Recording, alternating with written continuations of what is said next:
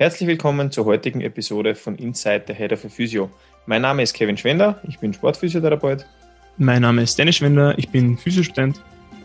Und wir haben diesen Podcast ins Leben gerufen, um unseren persönlichen Zugang zu Physiotherapie und sportlicher Bewegung und allen relevanten Themen dazu mit euch zu teilen. Viel Spaß bei der heutigen Episode.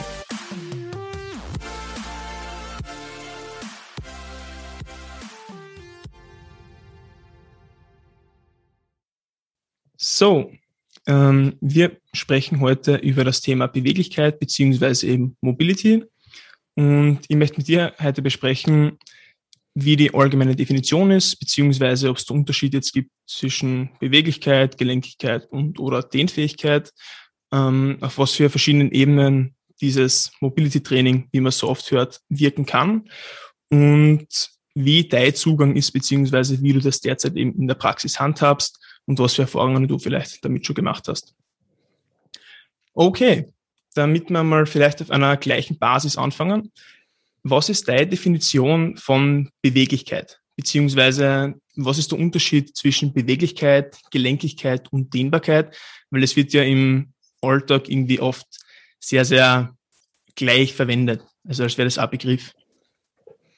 Also für mich ist der Überbegriff Beweglichkeit. Also äh, mit Beweglichkeit meine ich in meinem Sprachgebrauch und in meinem Jargon, ähm, wie weit ist ein Gelenk an sich in verschiedene Richtungen beweglich. Ähm, diese Bewegungslimitationen äh, können aufgrund von Gelenkigkeit äh, oder Dehnfähigkeit passieren. Äh, bei Gelenkigkeit spricht man quasi von den, von den passiven Strukturen, die Knöchern limitieren können, also wie das Gelenk quasi von seinen Knochenstrukturen rundherum limitiert ist und wie ich nur weiter bewegen könnte, wenn irgendein Knochen Schaden davon nimmt. Ähm, zusätzlich gehören dann noch ein bisschen die passiven Strukturen äh, im Sinne von, vom Band- und Kapselapparat um das Gelenk dazu. Das heißt, diese Strukturen kann ich nur bedingt, vor allem im Erwachsenenalter, irgendwie manipulieren, um beweglicher zu werden. Der zweite Part oder der zweite Teil der Beweglichkeit wird von der Dehnfähigkeit dargestellt. Ähm, und damit bezeichnet man ähm, die Fähigkeit von Muskeln auf der einen Seite Tonus nachzulassen, also dementsprechend ein bisschen länger zu werden, ähm, beziehungsweise sich weiter zu dehnen und auch von Sehnen äh, Spannung einfach nachzulassen. Und dabei geht es ähm, darum, wie viele bindegewebige Anteile haben wir in der Muskulatur. Ähm, teilweise, wie sind die mit verschiedenen sogenannten Cross-Frictions verbunden, wenn die ganze Geschichte wirklich lange nicht bewegt worden ist. Ähm, und wie ist die zentrale Erreg äh, Erregung dieses, dieser ganzen Strukturen. Das heißt, ähm, mein zentrales und peripheres Nervensystem steuern mir den sogenannten Muskeltonus, also die Muskelspannung. Ähm, und je nachdem, wie viel Spannung ich auf einer Muskulatur drauf habe, ist sie besser oder weniger gut dehnfähig. So, soweit einmal zur allgemeinen Definition. Alles klar. Und dann sind wir, glaube ich, eben letzte Woche einmal zum Reden gekommen bezüglich allgemeiner und spezieller Beweglichkeit. Vielleicht, dass wir das eben noch kurz klären, was man unter diesen zwei Begriffen versteht. Also ich würde unter allgemeiner Beweglichkeit verstehen, die Beweglichkeit, die jetzt zum Beispiel ein, ein Arzt oder ein Physiotherapeut bei euch in der, in der Standarduntersuchung versucht festzustellen. Das heißt, wie weit sind verschiedene Gelenke in verschiedene Richtungen beweglich? Und da gibt es sogenannte Normen ähm, für den Ellbogen, für die Schulter, fürs Kniegelenk, fürs Hüftgelenk und so weiter und so fort, die man im Optimalfall erfüllen sollte, um es unter Anführungszeichen gesund zu gelten. Ähm, dass die ganze Geschichte natürlich ein bisschen relativer gesehen wird oder gesehen werden muss und in einem gewissen Kontext betrachtet werden muss, äh, zeigt uns dann die spezifische Beweglichkeit. Die spezifische Beweglichkeit ähm, bezieht sich auf ein, entweder eine Alltagsaktivität oder verschiedene Alltagsaktivitäten, die ich durchführen möchte, beziehungsweise auf meine bestimmte Sportort, wo ich verschieden gut beweglich sein muss. Das heißt, ähm, ein junger Sportler, zum Beispiel im Bereich Tennis oder Fußball oder vielleicht auch im Kraftsport, ähm, muss vielleicht gar nicht so extrem beweglich sein wie eine junge Sportlerin im Bereich der rhythmischen Sportgymnastik. Ich brauche ein gewisses Grundmaß im Sinne der, der allgemeinen Beweglichkeit, da, damit ich keinen Schaden erleide. Aber darüber hinaus ähm, muss ich nur beweglich genug für meine Sportart sein, um das alles ohne Bewegungseinschränkungen durchzuführen. Ähm, ich muss als Tennisspieler oder als, vor allem nicht als Gewichtheber so beweglich sein wie eine Balletttänzerin, die für gewisse Figuren einen Spagat oder vielleicht einen Überspagat können sollte. Ähm, und da sind wir jetzt noch nicht dabei, ob irgendwas davon gut oder schlecht ist. Beim Kraft-3-Kämpfer ähm, ist es sogar optimal, wenn der Mensch sich prinzipiell nicht hinsetzen könnte, ohne dass sein Rücken entweder rund wird oder dass er halt sich sowieso schwer tut, in die Knie zu gehen. Weil je mehr passive Spannung der auf seinen Strukturen drauf hat, desto mehr hilft ihm das beim Aufstehen aus der Kniebeuge zum Beispiel. Das wäre spezifisch für seine Sportart perfekt, weil er dadurch einen Vorteil hat, um mehr Gewicht quasi in der Kniebeuge von unten nach oben bewegen zu können. Mhm. Ob das jetzt gesund ist, ja, und ob das den Vorgaben der allgemeinen Beweglichkeit entspricht, sei dahingestellt. Allerdings ist es für seine Sportart optimal. Unterschied zwischen spezifischer und allgemeiner Beweglichkeit. Alles klar. Also du hast jetzt kurz einmal angesprochen gehabt, dass zum Beispiel bei Kraft-3-Kämpfern ähm, passive Strukturen jetzt, sagen wir mal, unter Anführungszeichen straffer sind oder sein können eben. Und das jetzt von mir aus für diesen Sport, für diese Sportart nicht unbedingt ein Problem darstellt oder vielleicht sogar in Bezug Leistung äh, förderlich sein kann. Jetzt kann aber zum Beispiel im A sein, wenn wir wieder zur allgemeinen Beweglichkeit zurückgehen. Ähm, wenn ich jetzt eine Person habe, die einen sehr, sehr großen Oberschenkel hat und ähm, den Unterschenkel in Richtung Knieflexion bewegen möchte, also halt den Unterschenkel Richtung äh, Oberschenkelrückseite, ähm, dann kann es ja auch sein, dass ich nicht einmal in dieses Bewegungsausmaß, was oft vielleicht dem vorgegeben ist, komme. Ist es dann schlecht oder ist es dann ungesund oder wie siehst du das?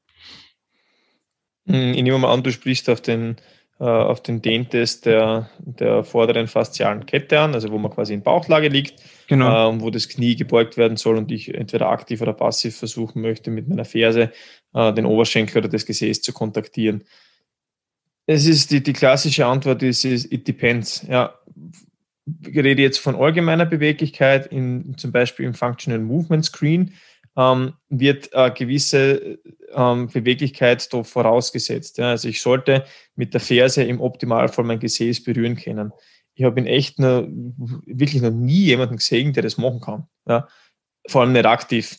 Ähm, wenn ich dann passiv ein bisschen Nachdruck gebe, dann gibt es manche Leute, die, die, die das Ganze können. Aber jetzt ist die Frage, nur weil der da jetzt in, in so einer uh, artificial, also mehr oder weniger einer künstlich herbeigeführten Situation ähm, irgendwas nicht hundertprozentig kann, kann ich jetzt nicht sagen, ja, du kriegst hundertprozentig Rückenschmerzen. Ja, also das, das, mhm. das ist einfach viel zu, das wäre viel zu leicht. Also da spielen viel zu viele andere Faktoren insgesamt mit rein.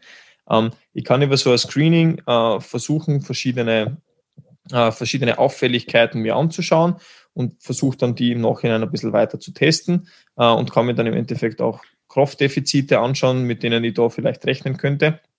Ähm, aber es ist einmal prinzipiell von Haus aus nichts schlecht. Ja. Ja. Und wahrscheinlich Gesundheit im Allgemeinen an so einem Wert alleine festzumachen oder sowas pauschal zu sagen, dass wenn man jetzt zum Beispiel beim Sit-and-Reach-Test nicht zu seinen Zehenspitzen oder weiter nach vorne kommt, ähm, geht wahrscheinlich einfach nicht. Vollkommen richtig. Also an, an einem einzelnen Wert irgendwas festzumachen, das wird, wird so nicht funktionieren. Ja, also das, das hat man versucht ähm, und mittlerweile geben die Studien halt einfach so viel her, dass sagen, ja, es ist, es ist vielleicht ein Zeichen, also es ist, ich kann es mir anschauen, ich kann versuchen, das Ganze zu verbessern. Im Endeffekt kommt es auf meine Zielsetzung drauf an und, um, und, um mein, und auf mein klinisches Bild um den Patienten herum, ob das jetzt relevant ist für diese Problematik oder eben nicht. Alles klar. Na, perfekt. Ähm, du hast vorher schon einmal kurz angesprochen, was für verschiedene Strukturen man jetzt mit einem Mobility-Training, wenn man es so nennen will, ähm, erreichen kann oder möchte. Du hast gesagt, man kann sowohl auf Muskulatur als auch im Muskeltonus oder eben auch passive Strukturen eingehen. Ähm, magst du da nochmal vielleicht ein bisschen genauer darauf eingehen, wie man das versucht, beziehungsweise wie lange sowas überhaupt dauern könnte? Ähm, also, worüber wir vorher gesprochen haben, sind eben von, sind verschiedene Hemmmechanismen. Mhm. Also es gibt verschiedene Mechanismen, die mir Beweglichkeit äh, in verschiedenen Gelenken hemmen können. Ähm, da sprechen wir von einer muskulären Hemmung, ja, oder von einer, wo, wo, wo dementsprechend dann ähm, meine, meine Muskulatur auf der Gegenseite, also wenn ich mein Knie quasi beugen würde, der Kniestrecker zu wenig dehnfähig ist, aus was für einem Grund auch immer, ja, äh, um, äh, um nachzulassen, damit ich halt zum Beispiel diesen Test, den du, den du vorher beschrieben hast, positiv äh, bestehen kann. Ähm, das heißt, Muskeln können mir ähm, Gelenkigkeit oder halt Beweglichkeit in dem Sinne limitieren. Ähm, es können mir weiters verschiedene passive Strukturen wie Sehnen, äh, Kapselbandapparat äh, oder auch Gelenke die ganze, äh, die ganze Beweglichkeit limitieren. Und so wie du sagst, es gibt verschiedene Methoden, um die, äh, um die zu adressieren. Ähm, je passiver, wieder unter Anführungszeichen, eine Struktur wird, je mehr bindegewebiger Anteil, desto länger braucht es, bis sich diese Struktur anpassen kann. Prinzipiell äh, ist der Körper oder sind alle Strukturen des Körpers anpassungsfähig. Es ist nur eine Frage der Zeit. Ja. Ähm, in meinen jungen Jahren oder in jedermanns jungen Jahren äh, oder jeder Frau's ähm, als, als Baby sozusagen haben wir eigentlich mehr oder weniger genetisch vorgegeben ein sogenanntes volles Range of Motion. Ja? Meine Gelenke sind in sehr, sehr viele Richtungen äh, optimal beweglich. Äh, und dann kommt es ein bisschen darauf an, äh, wie, wie ich wachse, also ob ich große Wachstumsschübe habe ähm, oder wie ich mich bewege und mit welchen Sportarten und Bewegungspraxen ich mich umgebe, äh, wie sich diese Beweglichkeit entwickelt. Das heißt, wie sich da zum Beispiel die Hüftpfanne um den, ähm, um den Oberschenkelkopf herum formt oder ähnliches bei der Schulter. Das heißt, die knöchernen Ausprägungen passieren schon relativ früh in der Entwicklung. Ähm, und dadurch, dass das so früh passiert und ich relativ lang mit der ganzen Thematik schon ähm, leben muss, ist auch das, was, was sich am schwersten verändern kann oder de facto eigentlich nicht mehr ändern kann, ohne jetzt einen operativen Eingriff. Ja. Ähm, das zweitsachste, was man, äh, was man versuchen kann zu, zu manipulieren, ist äh, der Kapselbandapparat. Der ist nicht ohne Grund so stark, weil der Kapselbandapparat ist das, was mir passiv Stabilität im Gelenk gibt. Ja. Also es ist ein bisschen eine Illusion zu glauben, dass ich mit, äh, nur mit willkürlicher Muskelspannung Gelenke unter Anführungszeichen stabilisieren kann. Äh, wir haben natürlich äh, über Propriozeption reaktive, ähm, ein reaktives Einsetzen der, der, der, Muskulatur, die zusätzlich eine aktive Stabilität liefern, aber im Endeffekt ganz komplett endgradig liefert mir immer noch die Kapsel das meiste an Stabilität und deswegen ist es auch sehr gut, dass die zugstabil ist. Ja wie wir bei, bei unserem Bindegewebs-Podcast beziehungsweise bei der Folge schon besprochen haben, kann man auch Kapselstrukturen äh, in ihrer Länge und Steifigkeit verändern. Ähm, und dabei sprechen wir jetzt von, von Zeitperioden von sechs bis acht Wochen, bis sich ein bisschen was tut und von Jahren, bis sich wirklich im Range of Motion nachhaltig was verändern kann. Ähm, und da brauche ich halt lange äh, und immer wiederkehrende unterschwellige Reize, um da in dem Bereich ein bisschen was zu verändern. Das heißt, es hilft mir nicht wirklich was, äh, wenn ich über, über Schmerz hinausgehe. In einer Den-Session, dann mache ich drei Wochen nichts und dann wundere ich mich, warum nichts weitergegangen ist. Ja.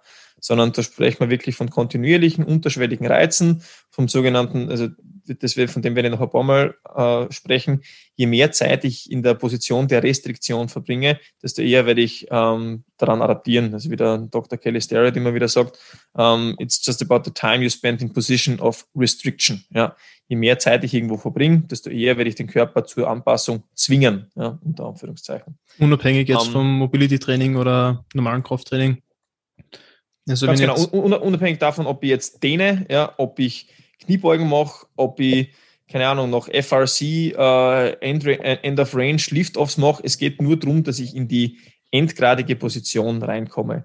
Je präsenter ich in diesem Bereich bin, desto eher kann ich das Nervensystem einbinden, auf das wir jetzt nachher noch, noch zu sprechen kommen. Mhm. Ähm, aber im Endeffekt kommt es nur darauf an, dass ich für, für die passiven Strukturen, dass ich immer wieder Bewegungsreize in, einem endgradigen Bewegungs, in einer endgradigen Bewegung bringe. Ja. Ähm, dann können wir Sehnenstrukturen, die im Endeffekt nicht sehr viel anders sind ähm, als, als Kapselstrukturen, nur nicht ganz so viel bindegewebigen Anteil haben, ähm, können wir auch die Beweglichkeit vermindern. Ähm, die adaptieren etwas schneller, ähm, aber da sind wir auch im Bereich von ungefähr sechs Wochen, äh, bis man ein bisschen einen Unterschied machen kann und merken kann. Ähm, und Sehnenstrukturen kann ich gut über isometrische äh, oder exzentrische äh, Bewegungen belasten. Äh, warum? Weil der Muskel dann quasi äh, in seiner Länge gehalten wird ähm, und dann danach die Sehne ein bisschen mehr unter Zug kommt. Ich muss jetzt aber auch wenn, wenn ich von, von den Methoden spreche oder wenn ich von, von Muskelkräftigung rede, äh, relativ lange Zeit in dieser Position verbringen oder auch eben immer, immer, immer wieder reinbewegen, dass ich da jetzt ähm, zum Beispiel mit Ultraschall gemessen anhand von Studien wirklich eine Längenveränderung zusammenbringe. Und die ist nicht nachhaltig, ja, sondern es geht dann oft viel mehr darum, dass ich versuche, sie über eine sogenannte serielle Hypotrophie vielleicht, ja, das ist mittlerweile ein bisschen in, in der, im Gedanken, oder halt über, das zentrale Nervensystem das ganze, das ganze Spannungskonstrukt ein bisschen zu beeinflussen. Ich kann auf jeden Fall äh, die Steifigkeit der Sehne verändern durch Belastung. Und da sprechen wir jetzt von, von aktiven Lasten und nicht nur von passiven Dehnen. Ja. Ähm, muskuläre Strukturen relativ ähnlich, äh, adaptieren schneller. Ähm, und äh, sie können aufgrund dessen, dass sie aktiv ihre Spannung verändern können, auch durch innerhalb von, von zwei Minuten temporär ihr, äh, ihre nicht ihre Länge, aber ihre Dehnfähigkeit recht gut verändern, indem ich einfach die, die Sensibilisierung herabsetze äh, und ein paar Muskeleigenreflexe versuche auszuschalten. Und dann habe ich zum Beispiel für eine Trainingseinheit ein bisschen eine verbesserte Beweglichkeit. Ähm, Nachhaltigkeit erreiche ich trotzdem erst, meistens erst ab ungefähr sechs Wochen weil dann erst wieder die, die bindegewebigen Anteile in der Muskulatur anfangen, sich zu verändern. Ähm, und dabei bei der, bei der Muskulatur kommt jetzt eben dieses, äh, diese sogenannte äh, angedachte serielle Hypertrophie ins Spiel. Was heißt das? Das ist ein bisschen ein schlauer Ausdruck dafür, dass mh, hm, wenn man jetzt Muskulatur trainiert, also Hypertrophie ist im Endeffekt die Zunahme ähm, an, an, Muskulatur ja, oder an Muskelgewebe. Und im klassischen Sinne wollen wir eigentlich alle oder die meisten trainieren, um einen, den Muskelquerschnitt zu steigern. Das heißt, dass mein Muskel dicker wird ähm, und sozusagen in, in, äh, in den, im Sinne vom Umfang wächst. Ähm, und jetzt gibt es aber die Idee, dass ein Muskel eventuell auch seriell hypertrophieren kann. Ähm, das heißt, in Serie geschalten und dadurch äh, Eizahl länger werden könnte, vielleicht. Ja?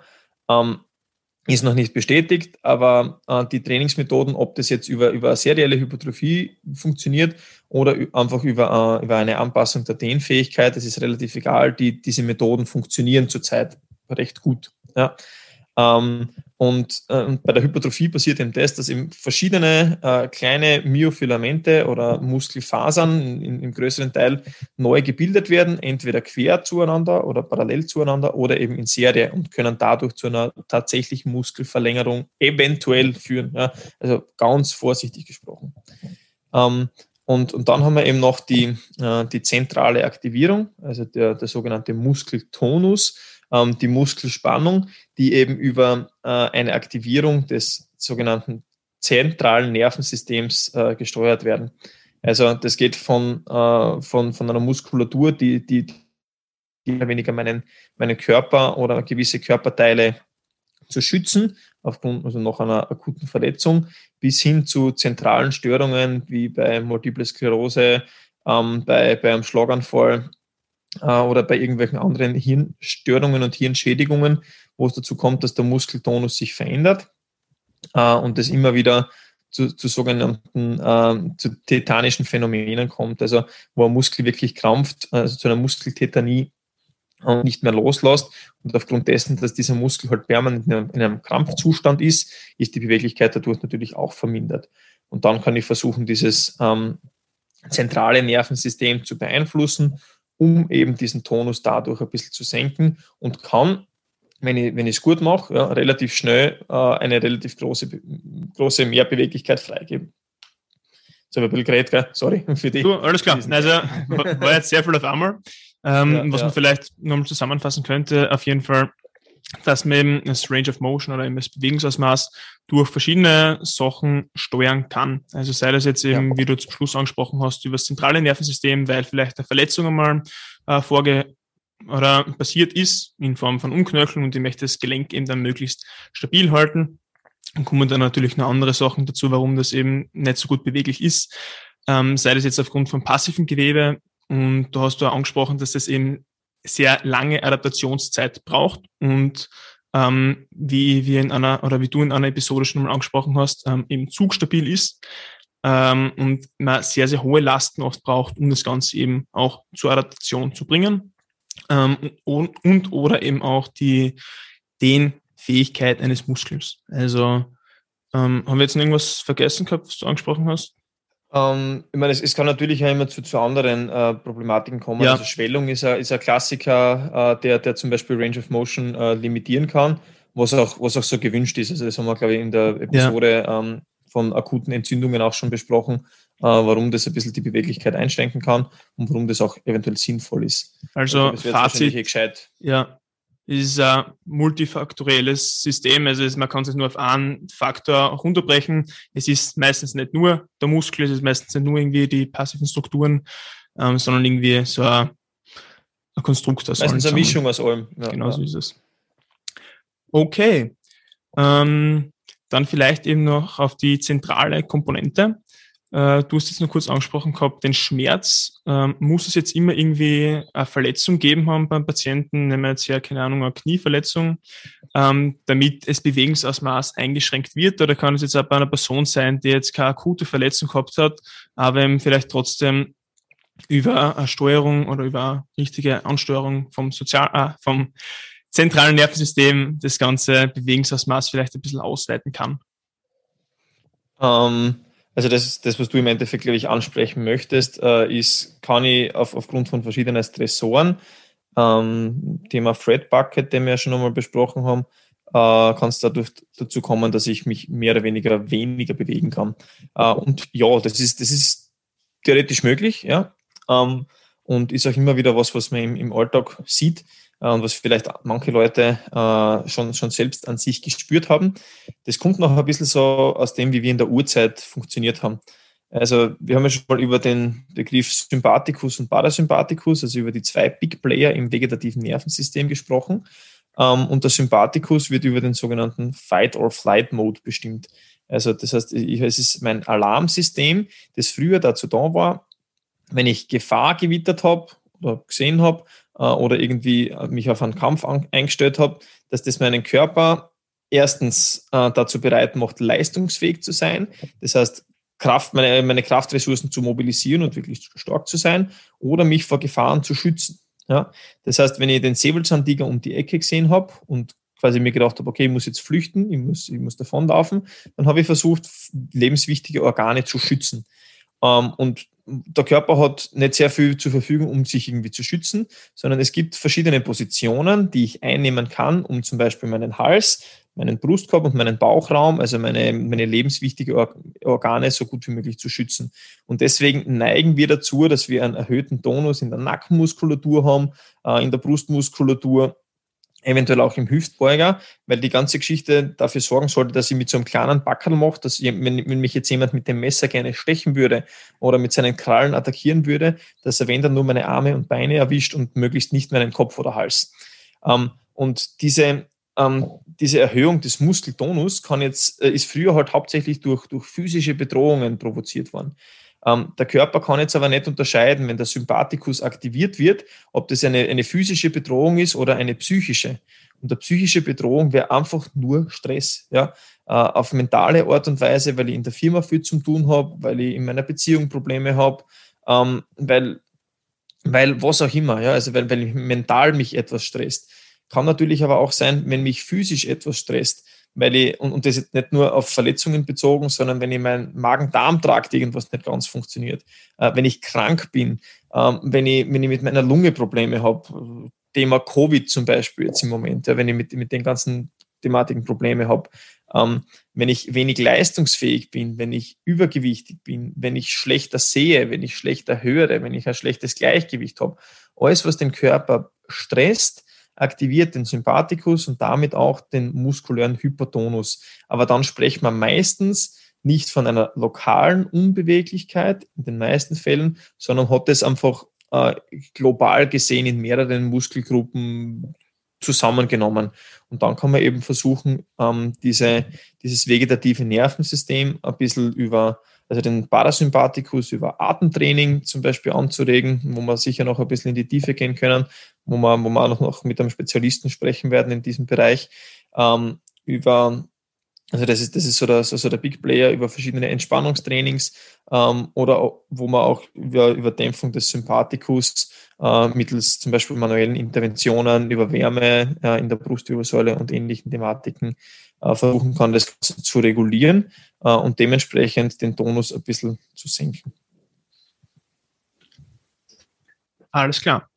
Gut. Ähm, hast du zudem noch was zu sagen? Weil sonst würde ich vielleicht darauf äh, äh weitergehen, ähm, wie wir passive Stretching im Vergleich zu Krafttraining sehen, beziehungsweise was da deine Einstellung dazu ist? Ähm, also generell gibt es, glaube ich, äh, verschiedene Möglichkeiten oder verschiedene klassische Möglichkeiten, um, äh, um Beweglichkeit zu verbessern. Ähm, das, das, das klassische Beweglichkeitstraining war jetzt jahrelang Dehnen. Also wenn man von Verbesserung der Beweglichkeit gesprochen hat, hat man von, von Dehnung von verschiedenen Muskelstrukturen gesprochen.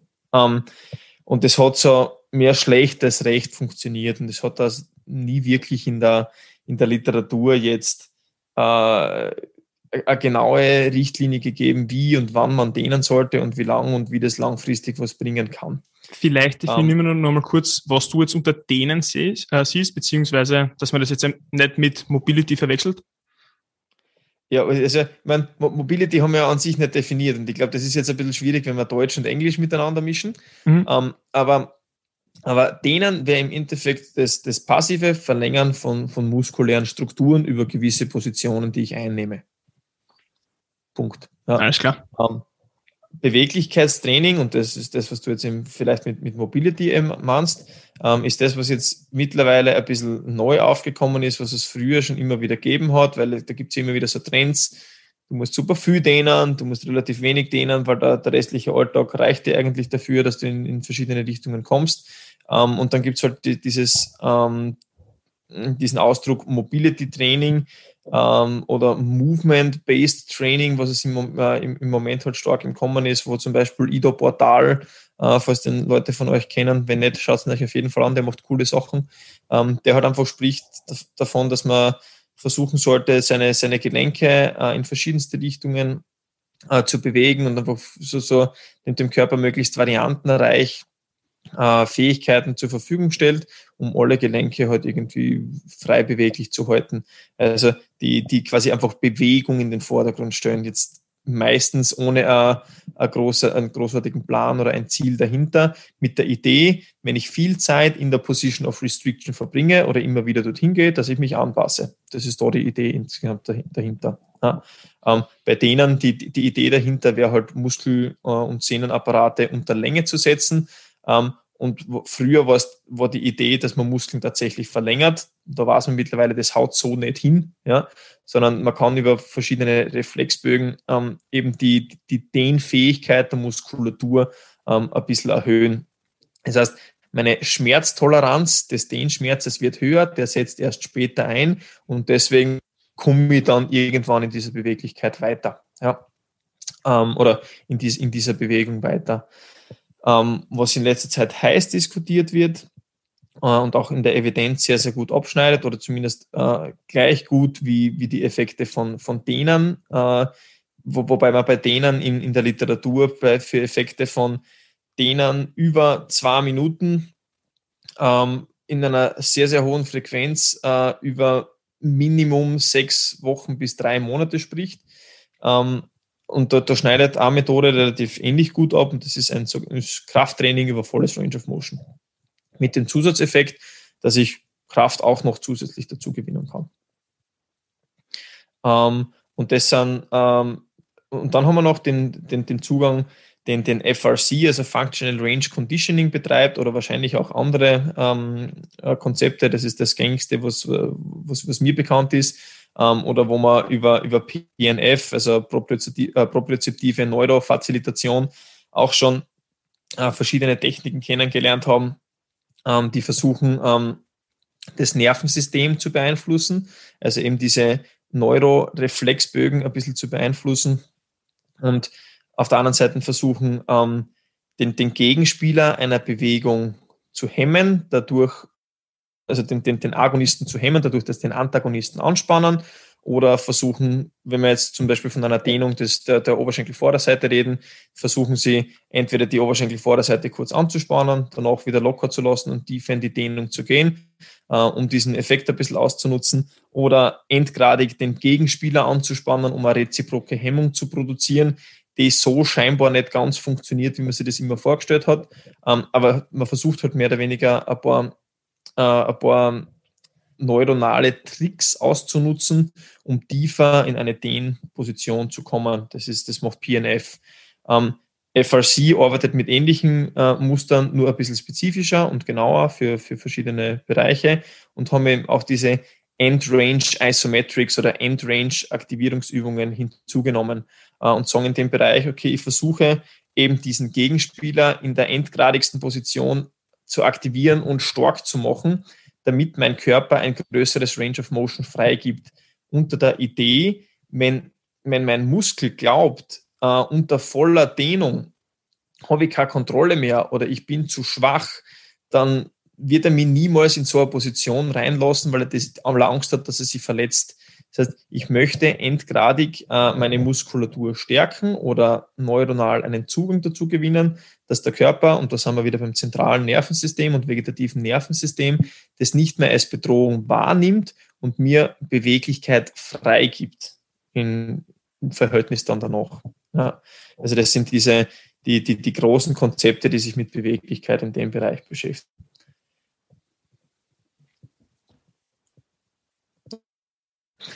Und das, was, was, was ich jetzt versuche oder was wir zurzeit versuchen einzusetzen, weil im Bereich Physiotherapie beschäftigt man sich ja viel mit ähm, verschiedenen Bewegungen und mit verschiedenen Methoden, wie man, wie man sich beweglicher bewegen kann.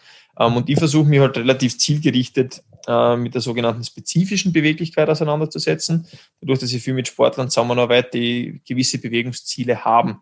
Also Hausnummer, jemand will zu mir kommen, äh, kommt zu mir und sagt, wow, ich, bin im Löwenherz trainieren.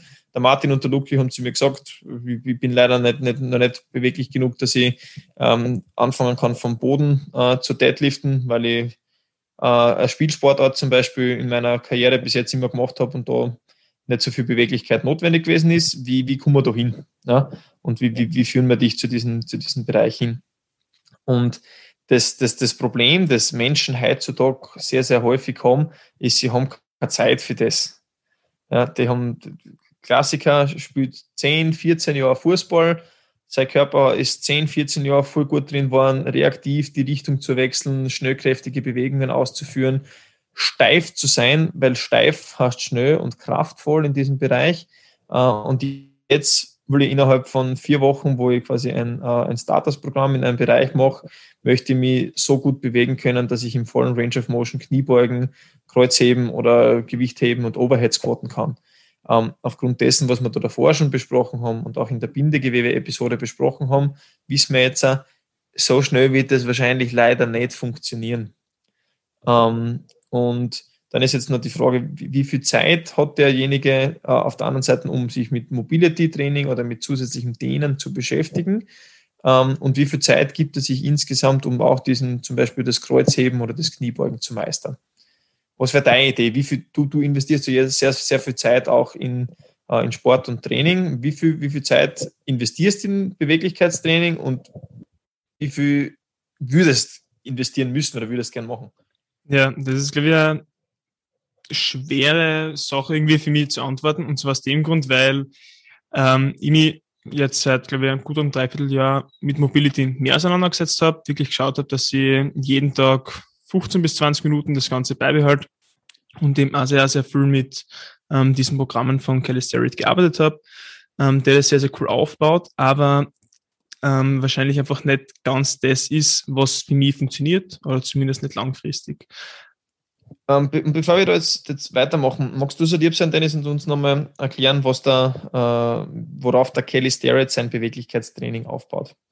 Ähm, er versucht da verschiedene Sachen zusammenzubringen. Das heißt, auf der einen Seite versucht er das über äh, sogenanntes Soft Tissue Work aufzubauen. Das heißt, mit verschiedenen ähm, Faszienrollen beziehungsweise mit ähm, Lacrosse-Bällen und versucht ihm dadurch irgendwie einen externen Input zu geben und eben auch über Atemtechniken aktiv locker zu lassen und dadurch eben ähm, sowohl Muskeltonus zu senken, als auch eben mit diesem Ziel, äh, Beweglichkeit oder Beweglichkeit zu steigern. Ähm, dann arbeitet eben zum Beispiel auch viel mit solchen äh, Resistance-Bändern, versucht dadurch eben, ähm, Hausnummer, wir nehmen jetzt einen, einen Ausfallschritt her und ich nehme dieses Resistance-Band eben her und steige mit dem Fuß durch und bringe dann Spannung drauf auf dieses Band.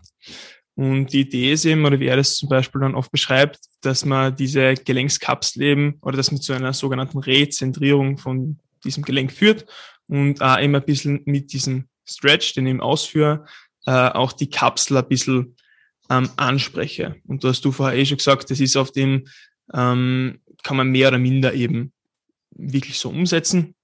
Und dann hat eben auch solche Sachen äh, über diese reziproke Hemmung, was du zum Beispiel gesagt hast. Das heißt, Hausnummer, ich liege im Rücken, mache einen Hamstring-Stretch und versuche eben aktiv über den Quadrizeps, also dadurch den Anspann, ähm, meine dorsale Kette oder die Hamstrings eben zu dehnen oder eben mobiler zu machen und das Bewegungsmaß in diesem Bereich eben äh, zu, zu vergrößern. Und wie hat das für dich funktioniert? Ja, ich habe, glaube ich, gut, also es war, glaube ich, im ersten Lockdown, wo ich angefangen habe, das Apple Apple zu lesen. Und ich finde die Idee, was er hat, sehr, sehr cool, weil er hat es auch versucht, über verschiedene Archetypes aufzubauen. Und ähm, für mich war damals Weightlifting oder ist äh, auch noch immer ein sehr, sehr großes Thema. Und bei mir war das damals auch so, dass ich nicht mit neutraler, unter Anführungszeichen, Wirbelsäule vom Boden wegheben habe können, sondern auch sehr, sehr viel Zeit investieren habe müssen, damit es eben funktioniert hat.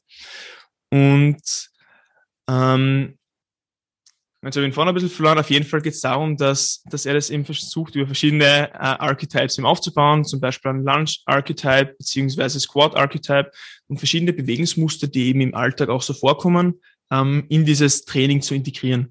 Und ich habe das dann wirklich versucht, dass sie jetzt, glaube ich, über das letzte Dreivierteljahr jeden Tag 15 bis 20 Minuten ähm, dem Ganzen gewidmet habe und eben verschiedene Sachen ausprobiert habe. Das heißt auch von ähm, Flossing über Blood Flow Restrict, äh, Restriction Training, jetzt nicht im Sinne von Hypertrophie, sondern eben von Mobility. Äh, und es hat eine Zeit ganz gut funktioniert. Das Problem war eben bei mir zumindest, dass das nicht sehr, sehr nachhaltig war. Das heißt, wenn man dann halt von mir aus einen Tag nichts gemacht hat oder zwei Tage nichts gemacht hat, dann war man fast wieder am Anfang.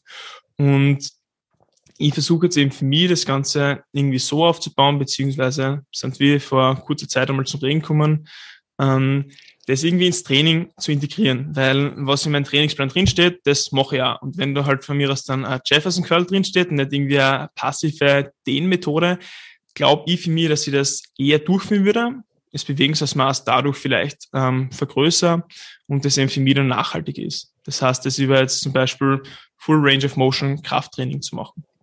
Mhm.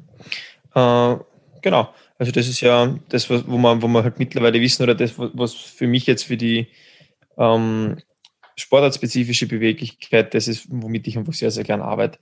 Ähm, und dieses Krafttraining über volles Range of Motion und dementsprechende Beweglichkeitsanpassungen ähm, muss man sich jetzt dann noch ein bisschen genauer anschauen, meiner Meinung nach.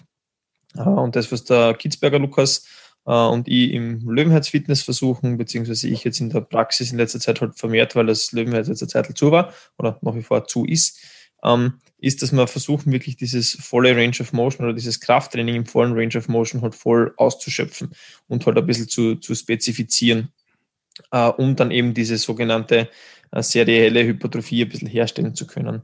Das heißt, ich habe jetzt versucht, mich ein bisschen auseinanderzusetzen damit, ähm, wirklich Übungen zu finden, wo eine Muskulatur oder ein Gewebe, ähm, das ich beweglicher haben möchte, wirklich die limitierende Struktur einer Bewegung ist.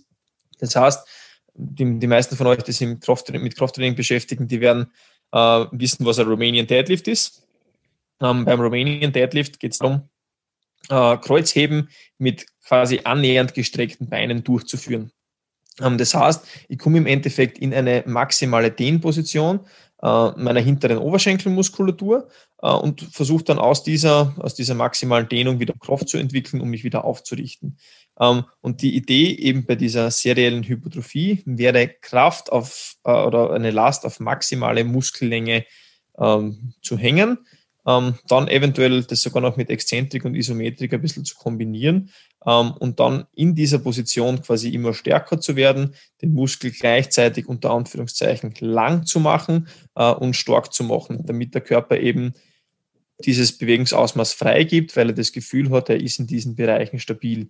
Ich habe ein paar Vorteile eben dadurch. Ich kräftige die Muskulatur, ich bewege mich immer endgradig ähm, an, im, im Dehnbereich einer, einer Muskulatur, sehr, sehr häufig auch eines Gelenks. Ja? Ähm, und ich habe das zentrale Nervensystem immer dabei, indem ich versuche, diese verschiedenen ähm, neuromuskulären Reflexe auch auszuschalten, also den, den Golgi-Sehnenapparat ähm, und so weiter und so fort. Ähm, und das kann man halt versuchen für nicht nur die hintere Oberschenkelmuskulatur zu machen, sondern auch für den Quadrizeps, für den Iliopsoas, für den Pectoralis, äh, für den Trapezius und so weiter und so fort. Ähm, und ich kann das halt einfach sehr, sehr gut, wie der Dennis das schon gesagt hat, in mein, in mein Krafttraining integrieren. Ähm, unter der Idee, nicht nur immer die Gegenspieler zu trainieren und stärker zu machen, sondern vielleicht auch äh, Muskeln, die sowieso unter Anführungszeichen kurz oder einen zu hohen Tonus haben, kräftiger zu machen und vor allem die, die Kontrolle über das komplette Range of Motion wiederherzustellen, äh, um dadurch vielleicht beweglicher zu werden. Also wir, wir versuchen jetzt zurzeit eine Kombi zu machen aus Aktivieren vom Gegenspieler, aber jetzt nicht über irgendwie Dehnübungen, die sowieso dann keiner regelmäßig langfristig durchführt oder zumindest wenige Leute im Bereich vom Kraftsport, sondern wir versuchen einfach die Übungsauswahl unserer, äh, unserer Krafttrainingsübungen so zu treffen, dass man das sowieso im Kraft äh, und das ist höchstwahrscheinlich, also zumindest für, für unseren Bereich, eine der nachhaltigsten Varianten und eine auch der zeitsparendsten Varianten. Weil wenn ich dann auch noch die, die Übungsreihenfolge in meinem Trainingsplan richtig aufbaue, dann spare ich mir höchstwahrscheinlich ein Mobility Warm-up, äh, das ohne Zweifel Sinn macht, ja, äh, aber dann kann ich mir das zeitmäßig einfach sparen. Weil wenn ich die Idee habe, dass ich in, in, in einem Deadlift nicht sehr gut nach unten komme und ich teste das zum Beispiel aus, wenn ich äh, meine Aufwärmsätze bis dorthin als Romanian Deadlift prinzipiell durchführe, wenn meine Limitation durch den hinteren Oberschenkel vorhanden ist und ich kann dann danach den Deadlift sauberer wegheben, dann mache ich halt einfach meine Aufwärmsätze als Romanian Deadlifts und nehme dann nur die ein, zwei Top-Sets äh, quasi aus der normalen Deadlift-Position und werde wahrscheinlich sauberer wegheben können und ich spare mir mein komplettes Warm-up davor, das oft, je nachdem wie unter Anführungszeichen steif ich bin, relativ lange Zeit in Anspruch nehmen kann. Mhm. Also das ist so das, das, wie wir versuchen, das Ganze zu attackieren. Ja, weil wir eben geredet gehabt haben, was ich weiß, hast du das ja schon versucht, bei dir selbst irgendwie zu integrieren. Was für Erfahrungswerte hast du damit gemacht? Oder hast du es dafür noch nicht lang genug gemacht? Na, also ich, ich finde es eigentlich ganz cool. Ja. Also ähm, was man auf jeden Fall sehen kann, meiner Meinung nach, ist, dass äh, ich bin jetzt seit, ich glaube, seit Oktober, November oder eigentlich seit ich nach, nach dem ersten Lockdown wieder ins Löwenherz zum Training zurückgekehrt bin, weil dadurch, dass ich da angestellt bin, äh, beziehungsweise eingemietet bin, darf ich da auch zur Zeit trainieren, ähm, wäre mir eigentlich von meinem Training nicht mehr wirklich auf. Also im Sinne von äh, Beweglichkeitsübungen, die ich sonst sehr, sehr oft davor gemacht habe, sondern fahre halt einfach mit dem Radl hin, damit ich kardiorespiratorisch erwärmt bin, ähm, dass ich meinen Körper ein bisschen auf Temperatur bringe, die Durchblutung ein bisschen äh, starten kann äh, und habe dann versucht, im, äh, in, in, Kombination äh, oder in Kooperation mit dem Luki einen Trainingsplan so zu erstellen, dass ich beweglichkeitsfordernde Übungen an den Anfang der Trainingssession stelle. Und meiner Meinung nach ähm, muss man sich die Aufwärmsätze zwar ein bisschen geben, ähm, aber bin ich jetzt über die Dauer zumindest nicht schlechter beweglich worden, obwohl ich, obwohl ich die gewisse Sachen vernachlässigt habe, ähm, sondern in verschiedenen Sachen wahrscheinlich sogar besser beweglich worden. Also zum Beispiel im Bereich vom vorderen Oberschenkel im Moment. Ähm, in einigen Bereichen der Hüfte, die bei mir defizitär sind, konnten wir noch nicht so viel machen, weil ich gerade noch ein bisschen mit einer Verletzung in dem Bereich kämpfe. Ähm, aber bei, bei, bei vielen Patienten sieht man einfach deutlich, äh, deutliche Beweglichkeitsverbesserungen. Ähm, zumindest temporär, ja. Ähm, über die lange Dauer muss man sich das noch anschauen. Also so lange machen wir es dann auch noch nicht.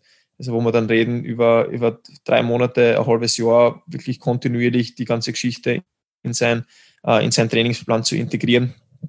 Mhm. Aber für ein, es, es funktioniert symptomatisch super gut für, für den Nacken, also für, für Nackenverspannungen. ähm, für, für äh, eine enge Brust unter Anführungszeichen, die mir meine Schulterbeweglichkeit einschränkt. Also es, es, es macht wirklich coole Sachen und äh, ich würde würd denen jetzt überhaupt nicht verteufeln.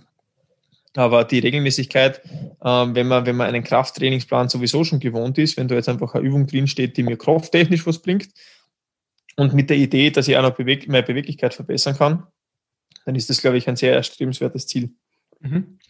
Ja, cool. Also vielleicht dazu wie du jetzt eh gesagt hast, auch wenn jetzt auch wenn es Studien gibt, die von mir aus sagen, dass es jetzt nicht unbedingt einen sehr signifikanten Unterschied gibt, ob jetzt ein Krafttraining über Full Range of Motion oder einfach jetzt nur passives Dehnen ähm, vollziehe gibt. Wenn es Personen gibt, die gern passive Maßnahmen setzen, die gern mit einer Faszienrolle oder ähm, äh, Voodoo-Band arbeiten, die gern im Spagat sitzen für 20, 30 Minuten und das taugt euch, dann macht's das. Also wenn es euch hilft, wieso nicht? Es gibt halt Studien dazu, die sagen, dass man vielleicht die Zeit in diese Richtung besser nutzen könnte. Ähm, aber es ist im Endeffekt trotzdem, glaube ich, eine Sache, äh, eine sehr, sehr subjektive Sache, mit der man sich eben weiterhelfen kann. Genau. Und was vielleicht noch wichtig zu sagen ist, also ähm, eben gerade wenn wir wieder auf diese zentrale Komponente ein bisschen zu sprechen kommen, ähm, dann sind passive Dehnmaßnahmen eventuell ein bisschen mit Kombi mit Atemübungen, also sowas wie Yoga zum Beispiel, äh, was ja nicht immer nur passive Sachen sind, also bitte die, die Yogis und Yogis und Yogini unter euch, bitte, bitte mich nicht da jetzt lynchen. Ähm, aber dann, dann kann passives Dehnen im Sinne von Yin-Yoga ja, ähm, echt eine gute Möglichkeit sein, um auch meinen Sympathikus zu dämpfen. Ja. Also um meine, meine zentrale Aktivierung herabzusetzen und dementsprechend meinen ganzen Körper ein bisschen geschmeidiger zu machen. Mhm. Und hauptsächlich, oder ich, ich glaube, ein Haupteffekt von, äh, von der Yoga-Praxis und dem, dem, dem, dem Beweglichkeits-Output äh, davon ähm, rührt einfach daher, dass ich mir Zeit für mich selbst nehme, versuche wirklich in meinen Körper reinzuspüren, mich auf meine Atmung zu konzentrieren und echt einmal versuche, ein bisschen abzuschalten. Ähm, und einfach aufgrund dessen wird der Körper dann einmal diese Aktivität äh, in Bereiche vordringen lassen, wo ich vorher halt noch nicht war. Ähm, und ich glaube, dass das Ganze zu kombinieren, wie das eben die, die Yoga-Praxis, also ich finde find Yoga auch super cool. Ich, bin, ich kann jetzt zwar nicht immer, immer nur das machen, aber ich finde das, wie, wie sie das angehen, ganz lässig. Weil die haben quasi die, die Yin-Praxis, also wo man versucht, die, den, das, das, das Yin-Chakra zu aktivieren, ja, also dementsprechend den Körper runterzuholen und die Yan-Praxen, was auch zum Beispiel Laufen oder Krafttraining sein kann, die mich aktivieren und sie versuchen halt zwischen den zwei Bereichen die Balance zu halten. Äh, und ich glaube, viele Kraftsportler, mich inklusive, ähm, oder mich inkludiert, äh, sind halt sehr, sehr viel bei diesen aktivierten, aktivierenden Sachen immer wieder unterwegs äh, und halten das Nervensystem immer permanent heroben und legen zu wenig Wert darauf, dass sie halt dann hin und wieder ein bisschen overkommen. Äh, und für Leute, die dieses Problem in sich erkennen, können diese äh, passiven Dehnmethoden und der Idee, des, dieses Nervensystem zu integrieren, auf jeden Fall sinnvoll sein. Okay, ja passt. Jetzt haben wir eh schon eine Zeit über das Ganze diskutiert. Hast du noch irgendwas zum Hinzufügen? Bist noch irgendwas, willst du noch irgendwas loswerden? Ähm, ich glaube, ich bin das das meiste, was ich, äh, was ich loswerden wollte äh, jetzt losgeworden. Ich glaube, es war echt viel. Also ähm, es war ein bisschen äh, jetzt also, ein, ein Rausspeiben einmal von allen möglichen Sachen, die wir im Sinne von, also die wir mit Beweglichkeitstraining in Verbindung bringen. Ähm, vielleicht war das da cool und da wäre es echt lässig, wenn es uns vielleicht ein bisschen Feedback gibt. Also an alle, die noch bis jetzt äh, dabei sind, wäre cool, ja, genau. äh, wir würden über Instagram dann einfach eine Umfrage raushauen, beziehungsweise könnt ihr euch auch könnt uns auch so jederzeit gerne privat schreiben über entweder Kevin Schwender Physiotherapie oder ähm, Dennis Schwender über Instagram. Wir werden euch die ganzen Sachen immer verlinken in der Videobeschreibung oder in der Podcast-Beschreibung.